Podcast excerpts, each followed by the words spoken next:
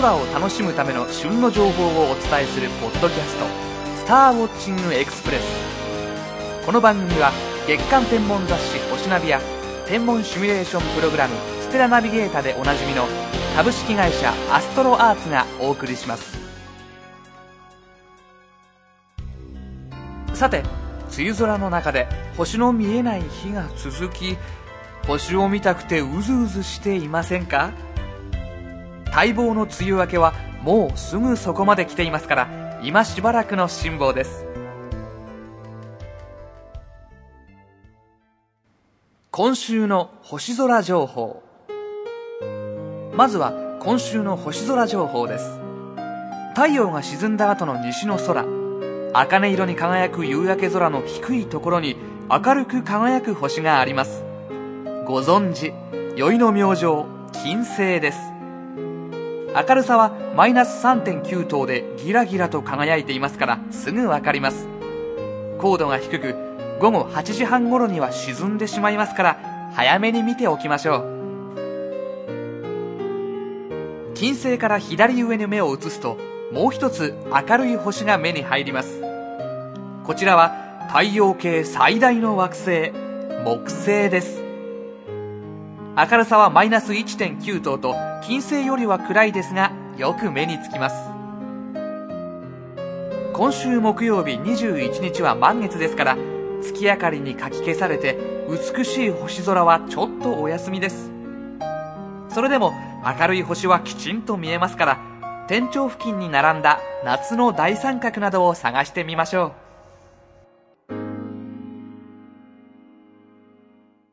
今週のピックアップ。さて21日は満月ですが今週は月を取り上げてみたいと思います。月には日本古来の呼び方があることをご存知ですか？もともと日本の暦には月の運動をもとに作られた太陰暦が使われてきました。ですから月には特別な思いがあったのでしょう。ちなみに満月は棒と言います。新月は作。三日月は若月。これは新月が過ぎて夕方の空に月が姿を現した様子を若い月と表現したのでしょう。七日月は弓張月。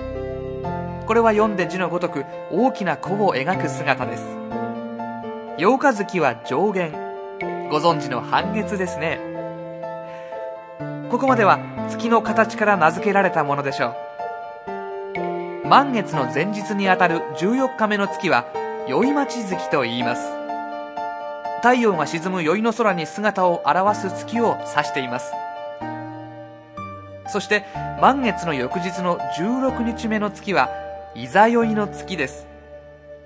いざ酔いはためらうという意味で満月よりもやや遅くためらうように昇ってくる月を指した言葉でしょう。またこれには満月を過ぎて欠けたか欠けていないかの判断をためらう月という意味もあるそうです。続いて17日目の月はたちまち月。18日目の月は今ち月。19日目の月は節待ち月。もしくは寝待ち月。20日目の月はさら待ち月という名前が付けられています。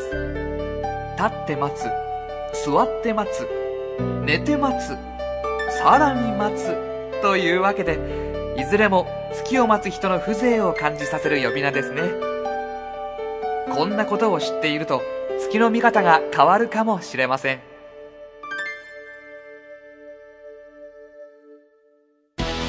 さて今回の「スターウォッチングエクスプレス」はいかがでしたでしょうか？より詳しい星空を楽しむための情報はアストロアーツホームページ http コロンスラッシュスラッシュ www.astroarts.co.jp スラッシュをご覧ください。天文に関する情報だけでなくソフトウェアや望遠鏡双眼鏡など様々な商品を購入できるオンラインショップもあります。次回のスターウォッチングエクスプレスは7月25日頃配信の予定です。ではまた。